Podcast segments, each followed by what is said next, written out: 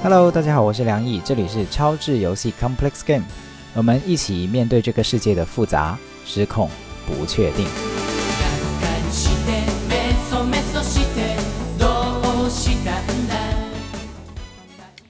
那这一次节目呢，我们想跟大家谈谈止止损。对于一个粤语粤语为母语的人来说，说好这个词可能都不太容易。止损哈。止损 就是停止的止，损失的损啊。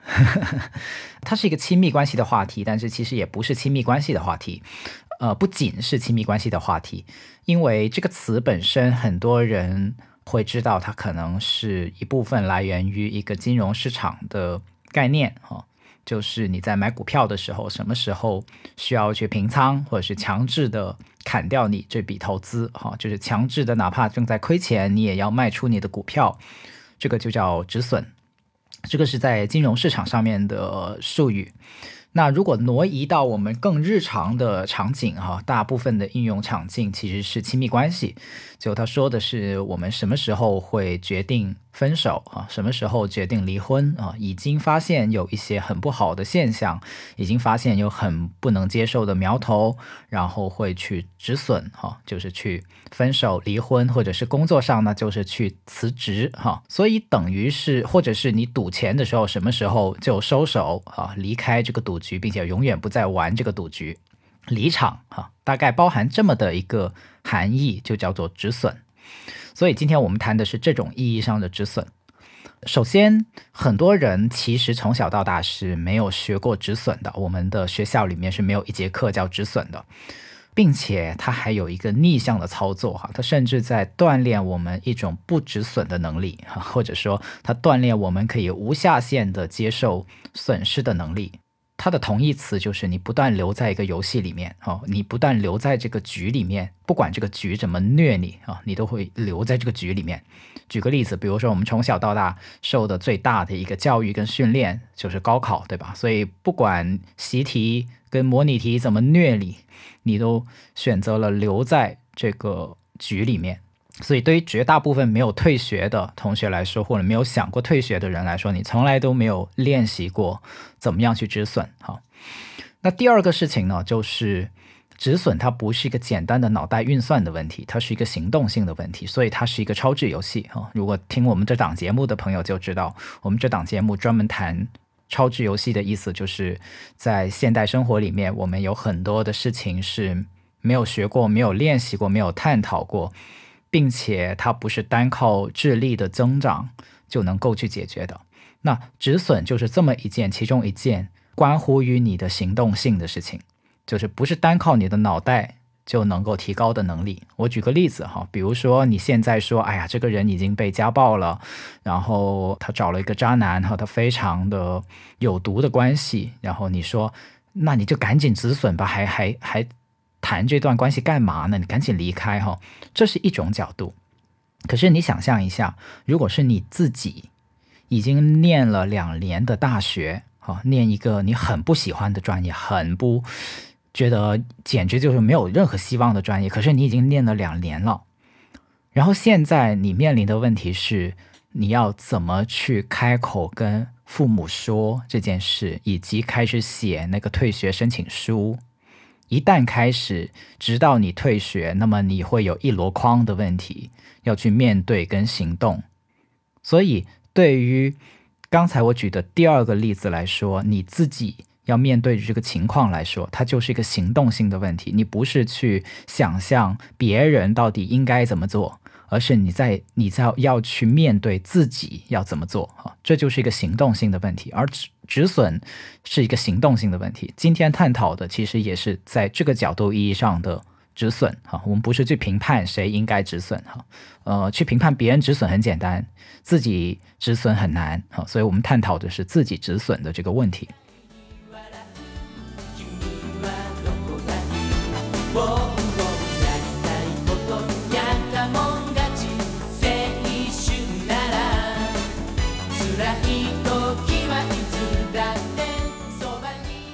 它当然是一个心理学的问题哈，但也不全是心理学的问题。所以，首先第一个事情就是我们能怎么样能学好止损的能力哈？我觉得有好几个要点呢。如果有要点的话，那第一个要点就是可能我们要清晰我们的底线以及拥有这个底线哈。什么叫做清晰底线、拥有底线？呃，有些人会说：“是啊，我知道我的底线是哪里啊。这个家暴只有零跟无数次哈，所以遇到家暴我就会离开关系。”可是很多人我发现并不是这样的哈。当他的另一半有暴力的行为的时候，他会想：“可是他也有好的地方啊。”啊，当他要想怎么开口去分手的时候，他就开始会在想：“可是我我也需要给一点机会他嘛啊，如果不。”如果什么人我都马上的就分手的话，那我肯定一辈子都谈不成任何的恋爱哈，也结不了婚哈。他会，反正他会想各种各样的事情。所以我说，如果你发现自己在一个东西或者一个标准已经触碰了以后，但是你行动上没有做出回应，那么我说，其实你没有这个底线。这个底线不是你的底线啊，因为底线的定义就是一旦触碰这个底线，某个行为或者某个动作就会发生哈。就比如说你一旦超速了，这个雷达记录下来，那么你就会被扣分啊，罚款啊，这个是没有商量的余地的。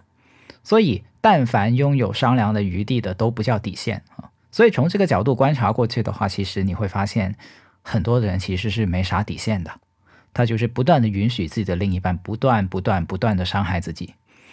啊，或者是允许一个职业，允许一个老板不断、不断、不断的伤害自己，或者是允许一个对自己很差的朋友不断、不断的对自己做各种各样的事情。所以，清晰底线其实不是那么一件容易的事情，尤其是清晰底线以后，我们说的拥有底线，这不是一件那么容易的事情。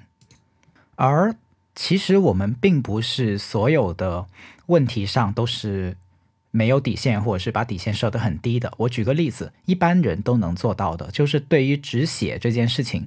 其实你的底线通常都会很高的。比如说，很多的人，你划伤了手啊，被被刀切到了啊，开始流血，哪怕你只是流很少的血啊，那个完全不足以致命的，哪怕再多十倍都不会让你进入休克的状态。可是绝大部分的人都会马上停下手头上所有的工作。去先去止血啊，找个止血贴也好，或者是涂点酒精哈，或者是拿个棉棒、拿个纸巾去先止一止哈。你很少看见有人自己切到手了，然后任由这个手在流血，然后啥都不干哈，继续切下去。有一种情况是除外的，就是很多比如说运动员哈，他打球或者是踢球，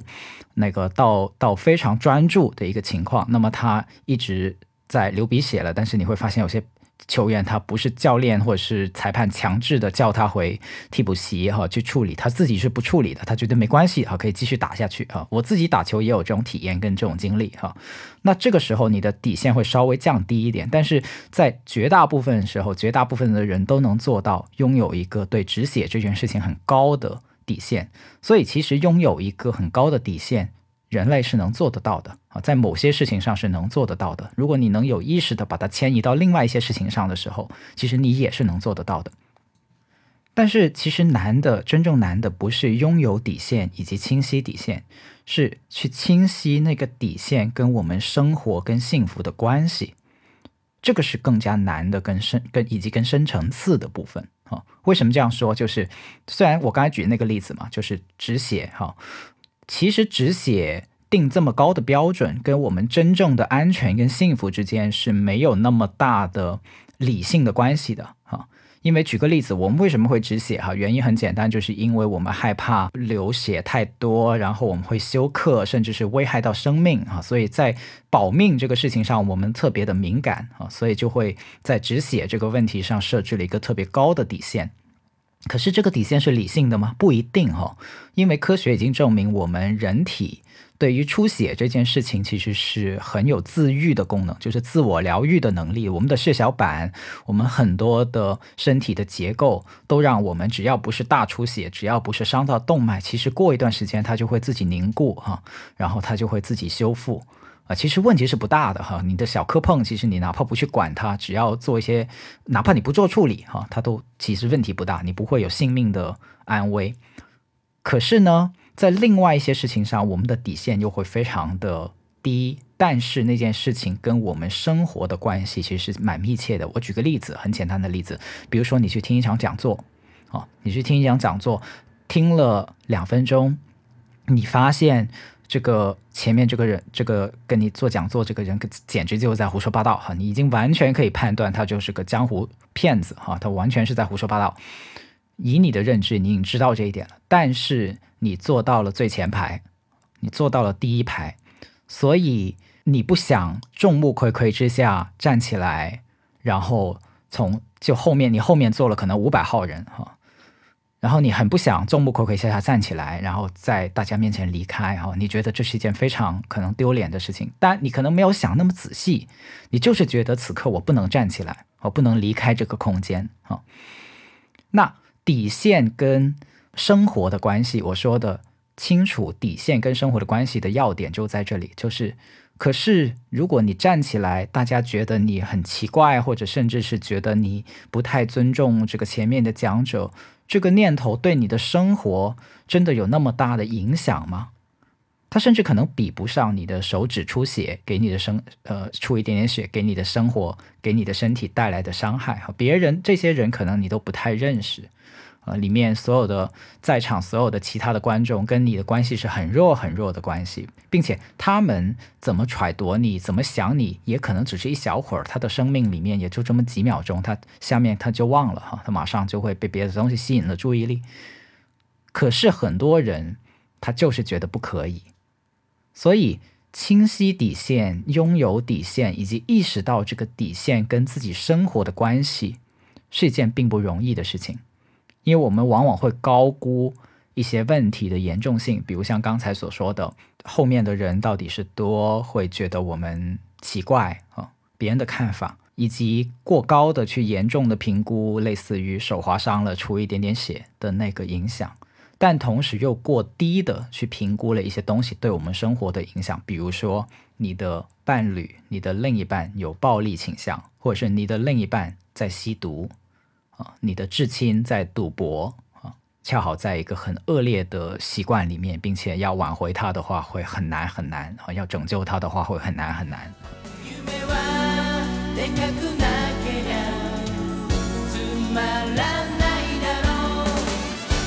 那还有另外一种很有迷惑性的底线哈，我举个很简单的例子，比如在亲密关系里面，有些人说我不能接受异地恋。然后，当吴彦祖跟他表白的时候，他说：“异地恋没有问题啊，那个我一定可以解决，我们一定没问题的。”这就是对底线的误解。所以，其实你并不是不接受异地恋啊，或者说你的底线并不是异地恋。所以，假设真的是吴彦祖那么帅的人跟你表白、跟你相处、跟你处一段关系，你就可以放弃掉异地恋不可以这个选项的话，那么异地恋就不成其为你的底线。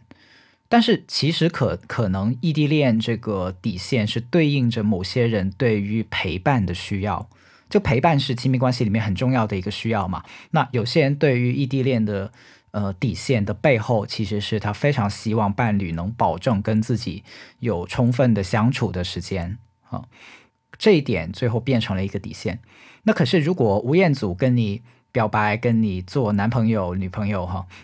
你就答应说可以的，我们可以继续处这段关系，哪怕对方已经没有跟你的陪伴哈，没有达到你想要的那个时间，你还留在了关系里面，那么这就是很经常发生的事情，这就是我们的止损能力的一个其中一个体现，就是明明白白有一件伤害自己的事情，并且自己明明白白的也能感受到。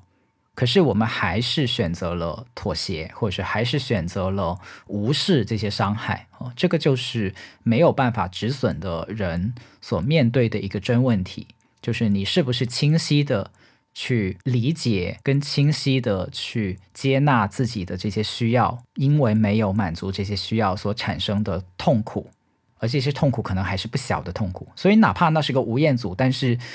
他真的没有给办法给到你陪伴哎。那这个真的不重要吗？哦，所以这又涉及到一个爱自己的话题。待会儿我们会还会谈到爱自己啊，爱自己是蛮重要的。如果你不爱自己，那么其实你是学不会止损的，因为你没有办法去面对自己这些真实的感受。所以关于止损的第一个问题就是，你去清晰你的底线啊，直到你拥有这个底线啊。如果你没有底线，或者是你的底线太低，那么你需要考虑去提高你的底线。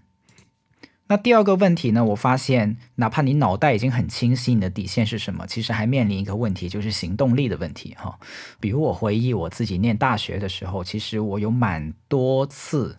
真的就是在众目睽睽之下站起来啊，就在最前排，我喜欢坐在最前排，然后众目睽睽之下站起来去离开那个场地啊。尤其是我记得有一次是校级的讲座。然后学校好像请了一个很知名的教授，就真的是那个广告牌都比我的人还要高，然后大概有五米宽这么大的一个广告牌所有的一个讲座，然后用的是学校的好像是最大的场地吧，大概是就是我身后面大概坐了一千人的那种场地。然后我是在讲座开始了第三分钟的时候，我就众目睽睽之下站起来，跟我的一个朋友啊。嗯，他问我真的要走吗？我说我我会走，你跟我一起走吗？要不要这样？然后我就站起来，然后就众目睽睽之下走了。哈，在最前面。哈，我也不说什么事情。哈，我也没有没有跟任何的人有什么交代。啊，就就是这个事情其实是重重复复的发生在我的大学里面，所以我觉得这是一种很重要的练习。就是当你要去练习或者是获得一个好的止损能力的时候。其实它背后包含有一种行动的能力啊！你的脑袋想到了，你的脑袋想到了，我要离开，我要结束，我要终止这个局面，但是你也要你你的身体能做出反应才行哈。所以这这是一种很重要的练习，就是当你的脑袋判断说是的，现在就是我需要站起来的时刻，然后你会练习站起，真的站起来。然后离开，然后你就会获得一次行动力上的提升，这是一种很重要的练习。到，所以我建议就是你先找一些低强度的。东西去进行训练哈，这这就跟练举重是一个道理哈。如果你一开始挑战那个两百公斤的，你肯定铁定举不起来哈，然后你就会觉得很沮丧哈。然后你很沮丧以后呢，你就不会再尝试去做举重这件事情。但是如果你是从十公斤开始哈，到二十公斤、三十公斤一直往上加，那你就会越来越能提高你的身体的极限。那止损这件事情的行动力也是一样的。如果你在生活里面做一个特别乖的人哈。哪怕对方已经对你大吼大叫了，已经用很很不好的方式对待你，但是你选择了忍耐，选择了忍让，你选择了无视外界对你的伤害，那么最终在你很重要很重要的一些事情上，比如像亲密关系啊，比如像你的职职业上，你就会承受一个几乎无下限的损失啊。所以我经常说，乖的人是很难止损的。啊，如果你从小到大，你的父母给你的成长标准叫做乖还是不乖啊？然后你的你的人生的追求的标准也是做一个乖的人啊，那么你是很难去止损的。然后更严重的事情就是这种在行动力上从来都不去锻炼，或者是在行动力上从来都不去尝试的人，他很容易会培养成一种人格。而我觉得这种人格是更可怕，比起不止损来说还更可怕的就是你不但会无视外界对自己的伤害。你还会无来由的开始等待外力的救助。我举个例子，我见过好多的人在买股票的时候会变成是，或者是在赌博的时候哈，会变成是输了一点钱，然后他就开始会想，过一段时间这个情况应该会变好吧？啊，它应该会涨回来吧？啊，或者是觉得说，哎呀，这个总会有运气变好的时候吧？或者是有谁会做一些什么事情让这个局面改变吧？哈，呃，政府可能会做一些事情来挽救吧？哈。会慢慢变成一个无来由的去等待外力救援的这样的一种性格啊，我我把它命名成一种等靠要的人格啊，这是这是更糟糕的一个状况，就是你的你就把自己的命运交出去了，并且是没有任何的外部证据支撑的时候，你就把你自己完全交出去了啊，然后通常这种情况你就会一直一直的受到损失哈，一直往下掉，一直往下滑。如果是赌钱的话，就会一直输，输到什么呢？输到。你实在是掩盖不住这个债务了，你的人生可能就从此万劫不复了。在最后的万劫不复的那一刻，你才会停下来，或是才会离开这个局面啊。这是一个非常非常可怕的结局哈。呃，亲密关系也是这样哈，可能你就会一直往下掉，掉到那个你真的觉得你这辈子要毁了，你觉得你的人生。就要么自杀哈，可能有甚至有些人掉到自杀的那一步，他都还不会止损哈，他就直接自杀，自呃自杀，好难啊！这这这一集对于广东人来说真的好难。OK，所以练习行动力是很重要的，它让我们变成一个非常主动的去实践自己脑袋里面所想的标准这样的一种人格啊。这对于止损来说，以及对于我们。在现代的生活来说，我觉得都是非常非常重要的一种能力。所以从什么时候开始练习？我的建议就是，如果你还在念大学，你就从讲座里面站起来离开，开始练习。从上课，如果你觉得这节课已经帮不到你的学习，帮不到你的未来，你就站起来坚决的离开，开始去练习。啊，我觉得这是一个稍微简单、相对容易入门的。练习，当你这样练习多了，你就会明白哦，其实我是可以离开的啊。其实我不玩这场游戏，或者是我不参加这个讲座，对我的人生来说也没什么啊。我不一定要是拽拽着这个惯性去过我的人生，这是一种行动力的练习。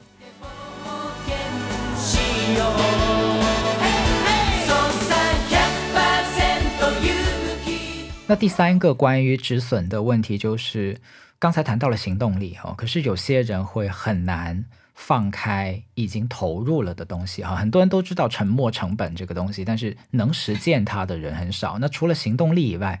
我发现，因为我自己本身接触很多亲密关系的案例哈，什么的人一直一直会没有办法离婚，或者是离了婚也走不出来，是因为他们不相信自己会遇到更好的。我再重复一遍这句话，就是我们止损的能力其实。同样的，也关乎于我们有多相信自己会遇到更好的，自己会值得更好的的这样的一种信仰啊。它是一种能力，但其实本质上来说是一种信仰啊，因为它它就是没有证据的，因为这个世界不可能有一种证据能证明你会一定遇到更好的，也没有一种任何的外部证据会保证说你一定会遇到。比现在更好的人或者是关系都没有，它就是一种信仰啊！你相信自己能遇到更好的，那这种信仰能帮助我们在真的遇到低质量的关系，或者是对你的生活构成很困扰的情况下，你愿意去离开，愿意去结束。我有时候是这样说的，就是我们每一秒钟留在低质量的关系里面，都是在消耗未来的高质量关系的时间。你想一下，未来如果你有一个更好的女朋友，或者是更好的男朋友，他是很爱你的，很照顾你的感受的，他不会打你的。然后他问你说：“你为什么不早一点离开对方呢？你都等了可能五年，甚至是十年，你才离开他。如果你早一点离开他，我们岂不是能有更多的时光吗？我们人生也就几十年，然后你花了十年给那个家暴男，或者是花了十年给那个吸毒的女生。”你不愿意结束，那你花的其实是我的时间呢？你花的其实是后面这段高质量关系的时间呢？可是很多人会不这样想啊，他会觉得说我放开现在这段关系，后面怎么办？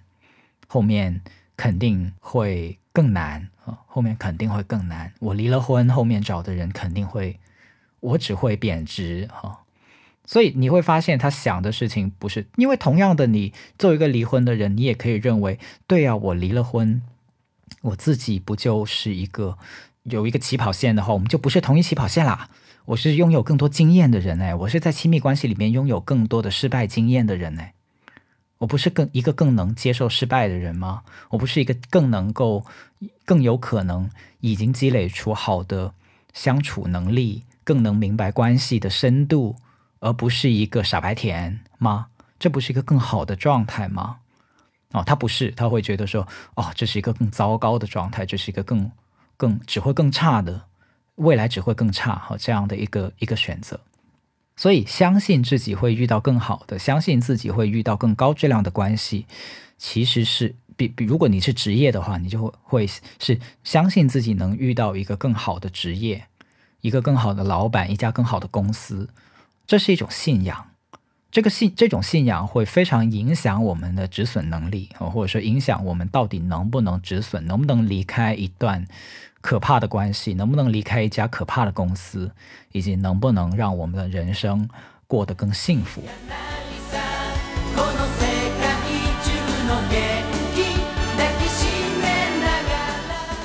所以今天这期节目也是做给我多年以前的一个朋友，然后他在工作坊一场工作坊结束以后呢，就问了我这个问题，就是他说：“梁毅，你能不能告诉我，其实什么时候止损才是最合适的，或者是什么时候止损才是对的？”所以今天这期节目也是当成是送给你的。呃，这样的一期节目，当时因为你现场问的时候，我已经蛮累了，所以今天等于是有一个比较系统的答案。那在这个节点上呢，我现在如果说有一个结论性的哈，就是刚才谈了三个层面嘛，如果把它总结成一个行动纲领或者是结论性的，什么时候止损最合适？我会说是，当你第一次有这个念头的时候就最合适啊。这个观点蛮惊人的哈，我重复一遍，就是当你第一次有到底该不该止损，该到底该不该离场呢？离场呢的时候的这个瞬间下一秒钟，就是你止损的最好的时间。那如果你以前很遥远的过去已经想过了，然后直到现在，那么现在就是你最好的时间。有一句话嘛，就是种一棵树最好是最好的时间是十年前，其次是现在哈。呃，止损的逻辑也是这样，就是你止损最好的时间是你有这个想法的那一刻，其次是现在，这个就是关于止损的逻辑。你代入一下想，你就明白了哈。因为止损是如此关乎于你能不能清晰自己的自己的底线，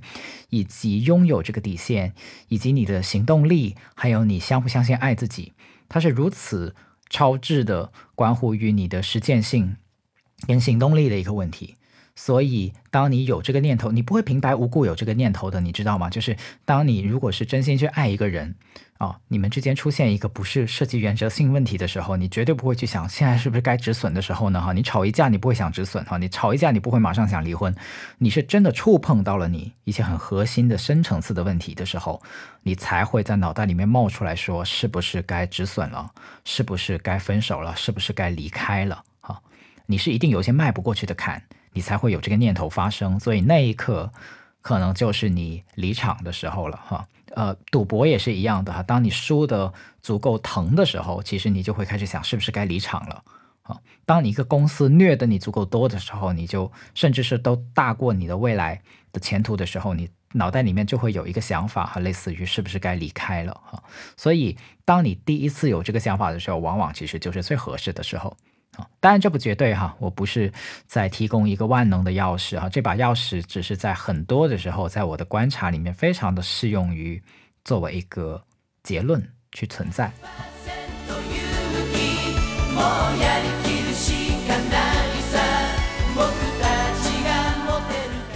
那这就是今天我想分享的关于这个止损的话题了。有什么关于止损的你想聊的啊，都可以在评论区，欢迎你在评论区继续跟我探讨或者是互动。然后这期节目的最后呢，我们还有一个新的栏目，这个栏目叫“读者来信”，哦，不是读者来信，把把自己当成一本杂志了，是听众。来信哈，就是呃有一个听众去问我说，呃他最近正在经历离婚这个事情，然后他想我去在节目里面说一说哈，看看能不能给他一些启发或者支持哈，呃然后我酝酿这个时间也事情也很久了，就是我是觉得说可以透过跟听众的一些些互动哈，从听众那里得到一些你们想听的话题。虽然不一定每个话题都会入选，或者说每个话题我都会有充分的时间去回应，但是我也想有这个机会哈，所以就设置了一个栏目哈，现在是新出的这个栏目，就叫听众来信哈。如果你有想听到我在节目里面谈的话题啊，你可以留言给我哈，也可以在听友群，我特别的希望大家在听友群里面可以把它说出来哈，然后我我就会挑选一些来进入这个节目的选题哈。那这个朋友谈到的是离婚哈，离婚是个非常非常大的话题，然后所以我就问他说：“你想我谈离婚的哪些部分，或者说你的你的事情里面有经历什么样的情况？然后你是想让我去知道哪些情况，以及想呃探讨哪些情况？”然后他就说：“呃，他想知道两个问题，第一个就是怎么处理这个离婚分开了以后，呃，这个。”要跟这个人分开，这个情感的部分怎么处理啊？第二个呢，就是怎么样让对孩子的影响能降到最低哈？他有他说他现在有个四岁的孩子哈，他是一个妈妈哈，所以也就意味着如果他离离婚的话，他会即将成为一个单亲的妈妈。呃，我觉得我首先回答第二个问题吧，就是呃，怎样会对孩子的影响最小？因为他如果按这个按这个离婚的节奏的话，理论上她就会成为一个单亲的妈妈，对吧？呃，如果她得到孩子的抚养权的话。那所以，我猜她问说怎么样对孩子影响最小？它包含了应该就是一些对于呃孩子未来成长啊、育儿啊、还有教育啊等等方面的一些担忧哈。所以她希望获得一些支持，或者是获得一些呃方向哈。呃，我我也想讲两个问题。第一个问题就是很多人有一个误解啊，很多人有一个误解，就是离婚对小孩子的影响很大。呃，离婚对于小孩子一定是负面的影响，并且这个负面的影响会很大啊，这个是莫名其妙的，我们文化给的一个定论哈。但是科学的研究发现不是这样子的啊，就是如果你去看亲密关系，就是那本很厚的亲密关系学术版啊，里面有提到研究啊，你可以去翻，离了婚的夫妻的孩子的成长未必不幸福，就是他有几个组哈，就是没有离婚并且家庭和睦。离了婚，家庭和睦；不离婚，但是家庭不和睦。那个离了婚，并且家庭不和睦啊，四个组。然后关键对照的就是没有离婚，但是家庭不和睦这个组，跟离了婚，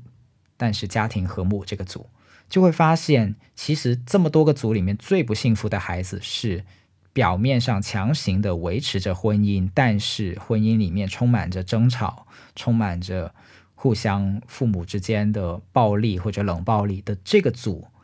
的孩子，他的长大是最有问题的啊。原因其实也不难理解，就是你想一下，孩子在成长的过程中，父母就不停的把这个不离婚给放到孩子身上去，说我都是因为要保持这个孩子啊的成长，所以我们俩不要离婚哈，吵到死都不离婚哈。然后不管感情已经怎么样的淡漠，甚至是仇人哈，或者是。就已经到底了哈，都不肯离婚哈，就是就是以孩子为原因不离婚。我自己在做亲密关系咨询的时候，也接触过大量这样的案例哈。他们说自己的父母就那个时候孩子通常就已经长大了，然后二十多岁或者三十多岁，然后去回忆说他童年整个童年最大的其中一个希望，其实就是希望父母能离婚啊，因为父母就是以孩子为由去不离婚，所以两个角度其实都是支持。说，如果你们感情真的不好，如果你们真的日子处不好，日常的沟通不好，啊，很负面的，甚至有暴力的，那请你们真的尽快的离婚。哈，为什么？是因为第一，从数据统计上来讲，孩子的成长，如果你们俩是这样的家庭环境，对他的负面影响是最大的。第二，就是孩子当长大了以后，会非常的不甘心，或者是非常的难受于。自己的整个成长历程，就是认为好像是因为自己的原因，所以父母没有办法离婚，这是一种百口莫辩的包袱和内心的包袱。但大大家可以想象，就是孩子要背负这个父父母的不幸，其实他相当于背负了父母的日常的不幸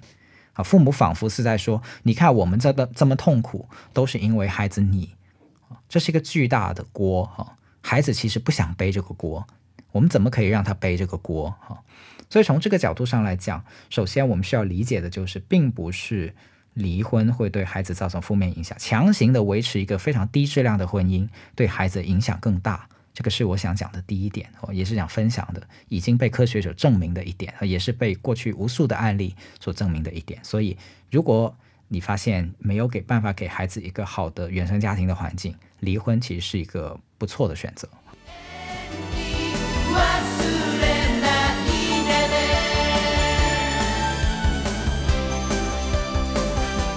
虽然听起来有点政治不正确哈，但这是真的哈。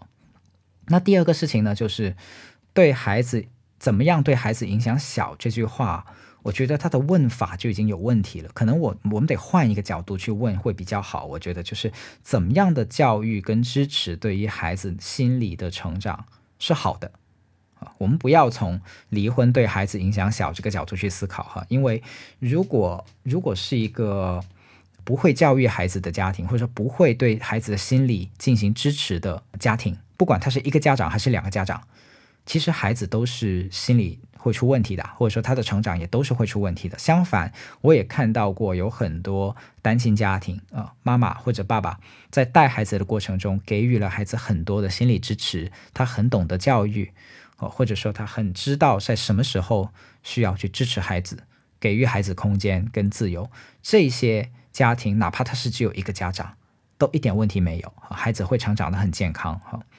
所以决定孩子成长。影响的，甚至不是只有一个家长，还是两个家长哈。你想一下，如果两个家长都是负数，那负负难道能得正吗？哈，也不能得正哈，只会是负数的两倍哈。所以这个取决于，如果你真的是关心孩子的影响的话，其实你可以关注的是自己的教育能力怎么样，自己的理解孩子内心世界的这个能力怎么样，自己去支持孩子成长的这个能力怎么样。只要这个能力上去了，其实一个爸爸还是一个妈妈还是。都不是问题哈，其实都不是问题。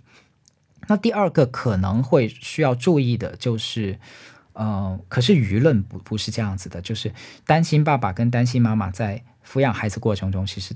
遇到的最大的压力不不仅是来源于孩子，它是来源于舆论哈，就是你的身边的环境啊，这个三姑六婆或是一些亲戚，或者是孩子的同学、孩子的老师啊，可能就会有一些。言论哈开始有一些压力，那个时候可能就是你会需要学会自我照顾的一个时候了哈。怎么样不受这些言论的影响，能相信其实自己跟孩子的那个最亲密的纽带才是最重要的一个关系哈。这个社会给你的一些评判是什么，其实不太重要哈。他们的那个歧视跟偏见其实没有那么的重要哈。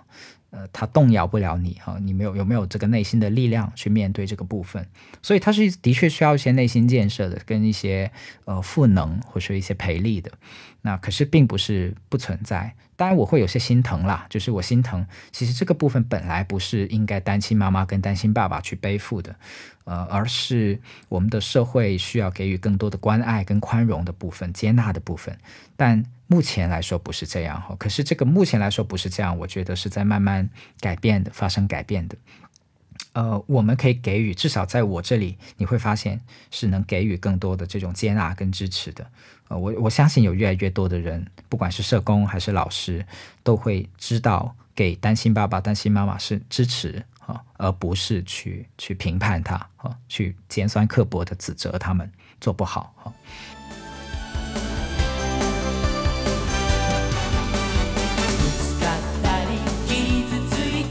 那同时，呃，有一个点也是需要去提醒的，就是对于单亲爸爸跟单亲妈妈来说，呃，可能在养育孩子的过程中去觉察自己内心的焦虑，就是不管是周围舆论所给到的焦虑，还是自己因为只有一个人，所以有时候会有脆弱的时候的这些焦虑，呃，有没有过多的给投射到了孩子身上？啊，这个是需要长期去觉察的。这个跟呃一个人、两个人没有太大的关系。最主要，真的就是父母、家长的自我焦虑有没有投射到孩子身上？可能有时候因为有一些家长他离了婚，然后因为他觉得我一手要把这个孩子拉扯大，我的压力很大，我要对他负全责，所以很容易就会把自己的焦虑给投射到孩子身上，然后就有很多打骂的行为啊，或者是孩子不如意就。就怎么样啊，或者是强行的把孩子一定要绑在身边，哈，这个控制欲很强，哦，以至于孩子到了二十岁、三十岁都没有办法独立，哈。然后最典型的就是当他去找伴侣和去找男朋友、女朋友的时候，哈，挑什么样的男朋友、女朋友都不满意，哈。没有办法让孩子过一个自己的人生啊，这个部分反而可能是更多的单亲家庭需要去觉察跟跟留意去面对的。那这些可能就是在漫长的过程，因为你提到你的听这位听众的孩子就四岁嘛，当然我觉得讲的有点长远了，我可能把这个四岁到二十岁的的主要的一些注意的问题都讲了哈，呃，希望没有吓到你哈。这些这些简单来说就是它是可为的。啊，并且它主要的变量因素还不取决于到底是一个家长还是两个家长啊。第二个你问的大的问题是关于呃，当分开以后，这个情感上怎么来处理，或者说怎么样放得下哈？怎么样放得下这个曾经爱过的人？这个就涉及到不管是离婚还是分手都会遇到的一个关于我说的道别的问题啊，也是叫做哀悼的问题。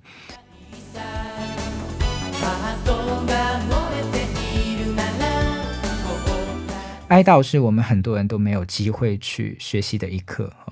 哀悼有时候我们会理解成哦，这个亲人过世，我们就要哀悼。对，那是一种哀悼啊。但是我们现在很多的哀悼也是走过场的，就是被这种什么火葬场啊、呃追悼会啊这种奇怪的、古怪的消费文化推着走哈。然后就其实都没来得及好好哭，然后就只是把程序都走完，然后就把亲人送走。所以它是一个我们现在都很缺失的的。部分让我们去理解，其实哀悼的核心是我们到底什么怎么去处理离别这件事情。哦，离别不是一个非常好去，它是需要时间的啊，需要时间的。我们首先就是允许给予时间。哦，举个例子，如果你说这个汶川地震哈，有一些同胞失去了亲人，我们那个时候不会催他说：“哎呀，你要快一点啊，怎么重新振作？”不是啊，我们是可以理解说。哦，他是需要一些时间去哀悼他的失去啊，他需要理解这份失去是很难受的，是可以给予一些时间自己的。所以在怎么处理离别这个事情的时候，呃，我的第一个建议就是给予自己时间。不管是分手还是甚至是离婚，就更不用说了。呃，半年到一年的时间的低落期是很正常的，有有些甚至延续一年到两年都是很正常的啊。那在这个低落的时候，哦，怎么样去不不让自己自暴自弃？哈，比如说去把对方所有的东西都扔掉，或者是呃，甚至是烧掉，哈，呃，我都不建议，哈，因为为什么？因为哀悼它还包含一个很重要的部分，就是珍惜。就我们在哀悼的时候，不仅是去哭和，去悔恨，不是啊。我们哀悼是有很重要的一个部分，是去珍惜。我们透过回想我们过去爱过或者被爱过，那些都是很很正面的事情哈。我非常不同意，类似于什么这个删掉前男友、前女友微信也就算了，然后要去否定以前，